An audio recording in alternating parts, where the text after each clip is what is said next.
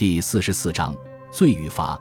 一二零八年九月七日，在塞伦瑟斯特附近的阿什利，当地林务官在自家售卖酒水，与众人喝酒助兴，纪念圣母玛利亚的诞辰。这实际上是一种地方税，当地居民担心得罪他，不得不去捧场。约翰·斯科特从酒馆里出来后上马回家，他邀请克卢德维尔的理查德也上马，让他坐在后面。理查德原以为约翰会送他一程，结果约翰拿出刀刺向他的肩膀，理查德随即落马。约翰下马后再次刺向理查德，然后从他的钱包中抢走了四十三先令。理查德挣扎着爬回了家。第二天，他向王家巡佐报警，结果这一举动惹恼了约翰·斯科特。五天之后。他闯入理查德的母亲家，把他打得死去活来，几乎性命不保。约克郡东雷丁的沃顿附近有一所女修道院，在12世纪60年代，有位修女与年轻的教士私通，暗结珠胎，后来腹部渐大，实在瞒不下去了。众修女询问他究竟是谁干的好事，他讲出那人的姓名后，众修女便将他逮捕归案。他们将她带入怀孕修女的小房间，他们递给他一把刀，强迫他阉割了自己的情人。完事后，众修女将该男子的生殖器塞入这位倒霉的修女口中。他挨了一顿鞭子后，就被带上枷锁，关入监牢。在这个时代，人们笃信天堂召唤，普遍漠视肉体的命运或折磨。曾有人问一位英格兰国王。他是否后悔将数以千计的士兵送上屠场？他回答说：“他们到了天堂后会感谢他的。”编年史家讲完野蛮的修女故事之后，惊呼道：“这些捍卫贞洁的人，这些挚爱上帝的人，这些与不洁行为不共戴天的人，是有多么狂热呀！”这类残害肉体的故事是当时所有英格兰人耳熟能详的。在那个时代，人们对于暴力的容忍程度是令人吃惊的。乡村的司法活动可能十分粗野和霸道，大多没有记录在案。领主对农奴的暴行通常不会出现在历史记载中。在这样的社会中，男男女女都随身携带武器，甚至小孩子都有刀。十一岁的威廉·帕尔弗雷在剑桥郡的威尔特兹福德村子外面捅死了九岁的威廉·戈塞。现代我们所说的暴力文化，在当年几乎无处不在。大人们用严厉的肉体规训来教育儿童，体罚是社会各色人等所熟悉和常见的。各种各样的违法犯罪行为，从通奸到诽谤，无不受到体罚惩治。当众鞭笞乃是家常便饭。人们也从激烈的争论、谴责和诋毁中获取真挚的快乐。这是一种重视夸夸其谈和口头表达的文化。各式各样肮脏污秽的词语大行其道。出轨行为通常被大张旗鼓地公之于众，在一个等级森严的社会中，人们只能追求良好的名声和社会地位。有的时候，争端要在教堂的庭院中通过仪式化的决斗来解决。怠慢和侮辱行为会引发血腥的争端，微不足道的小事也可能让人大打出手。某人进入一家客栈，看到一群陌生人在里面饮酒，就问了这么一句。这都是些什么人？结果他就被人捅死了。有些残酷行径简直来得莫名其妙。例如，某人被强行拖入当地的酒馆中，被迫喝下由啤酒和他的血液调制的鸡尾酒。由于这个原因，中世纪英格兰的犯罪率非常高。一千二百零二年，寻访至林肯的治安法官接手了一百一十四起谋杀案和四十九起强奸案。这还没有把大量的偷盗和袭击事件计算在内。被谋杀者的尸体一经发现，四邻就会被召集过来，尸体被悬挂在木头架子上，一连示众七天。到了晚上，架子周围还堆起木柴，点上篝火，以便人们辨认死者的身份。附近四个村子里的男性，只要年满十二周岁，都要来接受验尸调查。当时的人们常用一个词组来形容重犯。人人得而诛之的榔头，任何人见到他都可以杀死他。事实上，十三世纪的英格兰依然有狼，他们要直到一千二百九十年才灭绝。据记载，就在同一年，理查德·德·洛维拉兹因为帮助别人猎杀汉普郡人人得而诛之的野狼而获得土地。狼被视为有害动物，除了杀死之外别无用途，所以他的命运也就被转移到了倒霉的罪犯身上了。如果说这个国家的生活是严酷残忍的，那么其惩罚和死刑制度也是如此。手足枷和绞刑架是英格兰人生活中的常见之物。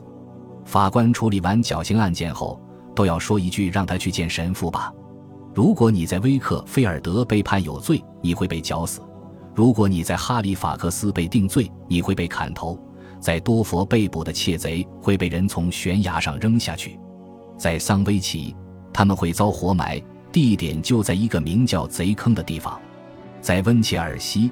他们会在岩沼中被吊死，在哈利法克斯，人们用滑轮吊起一把大斧子，用销子把它固定在断头台上。如果罪犯偷了人家的牛或马，就把它连同牲口一起带到断头台旁边，用细绳子拴上牲口，绳子的一端系在销子上。一经宣判，便有人鞭打牲口，奔走的牲口就会令硝子脱落下来。在整个行刑过程中。有悲怨的风笛声在伴奏，这是一个非常古老的习俗，或许在萨克逊人时代之前就存在。人们当然贪求拥有私人绞刑架的古老特权。根据古老的领地盗窃法，领主也有权利绞死在他的地盘上捕获的窃贼。在十三世纪初，仅在德文一郡就有六十五座私人绞刑架，但窃贼不一定总会被处死。年轻的犯人也经常被戳瞎双眼或割掉生殖器。一二百二十一年，伍斯特郡埃尔德斯菲尔德的托马斯被指控恶意伤害他人，法官命令受害人的亲属剜掉他的双眼，割掉他的生殖器。他们将托马斯的眼球扔在地上，把他的睾丸当球踢。在一个暴力丛生，但先有罪犯被捕获的社会中，严厉惩罚是非常必要的。由于缺少警察或常备军，这样的惩罚措施势在必行。这是履行社会责任的为数不多的手段之一。这就是中世纪人喜欢围观处决场面的原因，它有助于维持秩序。在审理刑事案件的过程中，浮水裁判和神明审判也被视为可以接受的惩罚措施。神明审判得到了教会的支持，被告被给予三天时间斋戒和祈祷。到了第三天。教堂在一个僻静之处架起火堆，烧开一锅开水，然后把一块石头或铁块扔入锅中。被告和原告各有十二名亲属陪伴，两相站立，锅在中间。神父向当事人身上喷上圣水，念上一段祈祷文，再次检验水是否烧开。被告把手和胳膊探入水中，取出重物，然后用细亚麻布包裹烫伤的皮肉。三天之后。如果皮肉烫伤已经痊愈，被告无罪；如果皮肉烫伤发生溃疡，犯人就会遭到惩罚。此外，还有所谓的浮水裁判，把犯人绑起来放到冷水坑里，冷水坑宽二十英尺，深十二尺。神父为水祝圣，然后呼吁上帝明断是非，做出正确抉择。如果犯人沉入水中，则是其无罪；如果他浮在水上，则说明他有罪。因为受过祝圣的水不肯收容他，点火裁判要来得更为巧妙一些。这种仪式也是在教堂中举行。弥撒一开始就燃起一堆火，在火上架起铁块。弥撒一结束，就把烧红的铁块放到一个小石柱上。被告必须捡起通红的铁块，向前走三步才能扔下它。判决方式与上文所说的神明裁判别无二致。还有一种奇怪的惩罚方式，叫卡喉裁判法，专门用来对付神职人员。把样似的小块奶酪放在经过注圣的面饼上，然后把它交给被指控犯罪的神职人员，同时郑重其事地对他说：“如果他真的有罪，奶酪就会卡在他的喉咙里。这是大天使加百列从天上下来堵住了他的嘴。实际情况到底如何操作，目前尚不清楚。”避难权的概念则比较清楚易懂，重犯如能逃到特定的教堂中，他可以在那里待上四十天，政府不得进去抓人。旁人可以给他送吃送喝。在此期间，教堂受到严密监控，以防他逃走。四十天后，领班神父可以正式驱逐这个窃贼或谋杀犯，但也可以允许他留下来。不过，他也可以选择离开英格兰，流亡海外。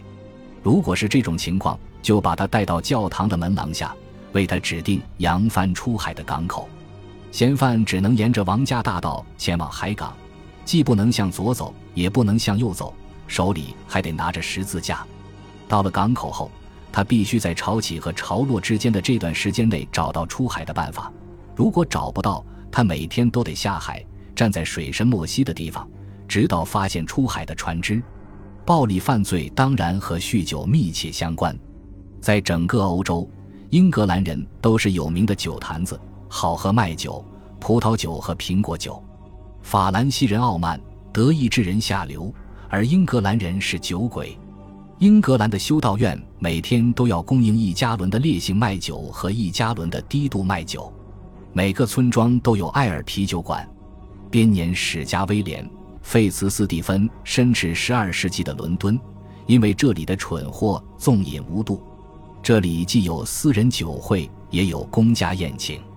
在英格兰农村妇女当中，最兴旺的行当就是酿酒。这是民族生活当中代代相传的一项事业。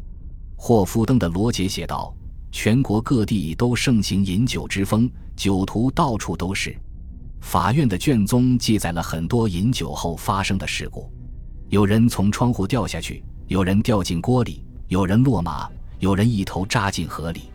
一千二百五十年，本尼迪克特·里特尔在萨福克郡汉恩斯泰德的一家酒馆喝酒，喝到最后。他走不了路，也骑不了马，几乎站不起身。他弟弟罗杰扶他上马，结果他从马上摔了下来。罗杰再次将他拖上马背，他又掉了下来。罗杰决定采取一个比较极端的措施，他让本尼迪克特仰躺在马背上，然后把他捆在上面。结果本尼迪克特从马背上滑了下来，掉在地上毙命了。金匠约翰。马克比在朋友家喝多了酒，四处乱跳，结果用刀扎到自己，受了致命伤。爱丽丝·奎恩贝特尔大醉之后，骂两个工人是懒猪，结果被两人杀死。理查德·勒布鲁尔喝醉了酒，扛着一袋子麦芽回家，结果绊倒在地，摔成重伤。皮货商人威廉·伯恩福恩特醉酒后赤身裸体，独自一人站在一段楼梯上。为了发泄天性中的东西，结果一不小心头朝下扎在地上，摔死了。关于疯人的记载体现了中世纪人普遍的心理状态。罗伯特·德·布拉维克德的妹妹天生驼背，为了抻直她的后背，罗伯特把她扔进了热水锅中，然后又拖出来，在她身上乱踩一通。阿格尼斯·富勒不肯陪杰弗里·瑞奇睡觉，瑞奇就拿剑砍掉了他的脑袋。他对邻居说自己是一头猪，说完后就藏在了猪圈的食槽下面。最后，他回到家，找出针线，想将阿格尼斯的头重新缝到身体上。感谢您的收听，喜欢别忘了订阅加关注，主页有更多精彩内容。